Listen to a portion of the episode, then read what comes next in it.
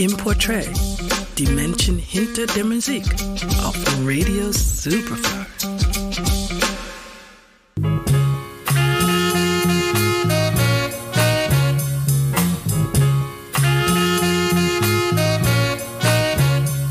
Spaziert man in Toronto durch die Yonge Street, genauer gesagt am Hochhaus Nummer 423 vorbei, dann kann man eines von zahlreichen Wandgemälden des Künstlers Adrian Hales bewundern. Man sieht dort die Porträts einiger Musikerinnen und Musiker aus den 50ern und 60ern. Darunter auch das Porträt von Jackie Shane, einer Künstlerin, die getrost als Heldin bezeichnet werden darf.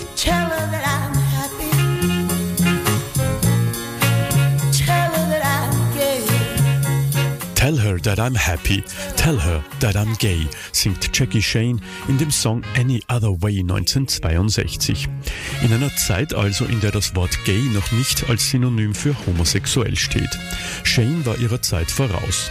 Am 15. Mai 1940 in Nashville geboren und dem männlichen Geschlecht zugewiesen, hat sie seit ihrem fünften Lebensjahr das Gefühl, eigentlich ein Mädchen zu sein. Mit 13 tritt sie erstmal als solches in Erscheinung, unterstützt von ihrer Mutter. Shane selbst bezeichnet sich damals als homosexuell.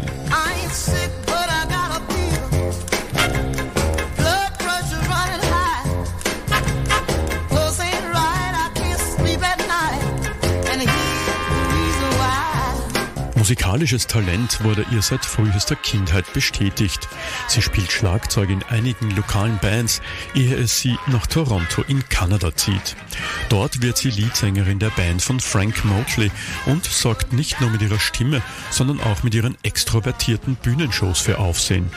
In Kanada fühlt sich Jackie Shane als Afroamerikanerin und Transgender-Künstlerin zum ersten Mal richtig frei.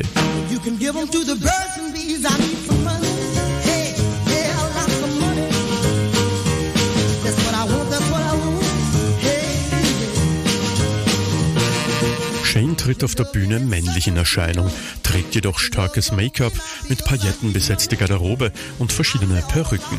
Für das Publikum ist sie eine Drag Queen. Sie fühlt sich wohl und zeigt auch Stärke. Eine Einladung in die populäre Late-Night-Show von Ed Sullivan lehnt sie ab, da sie sich für das eher konservative US-Fernsehpublikum ohne Make-up zeigen sollte. Ihren einzigen Fernsehauftritt absolviert sie 1965 in der Show Night Train. Jackie Shames comes right at you with Rufus Thomas's Walking the Dog.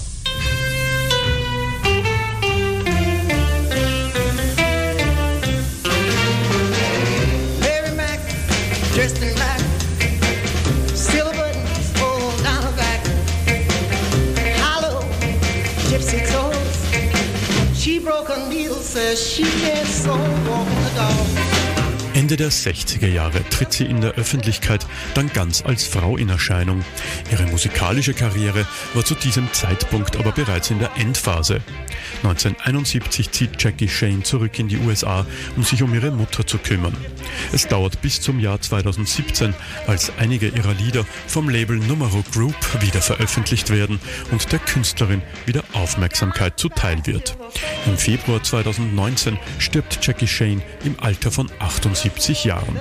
Für uns eine Heldin. Gerald Ravnicek für Radio Superfly.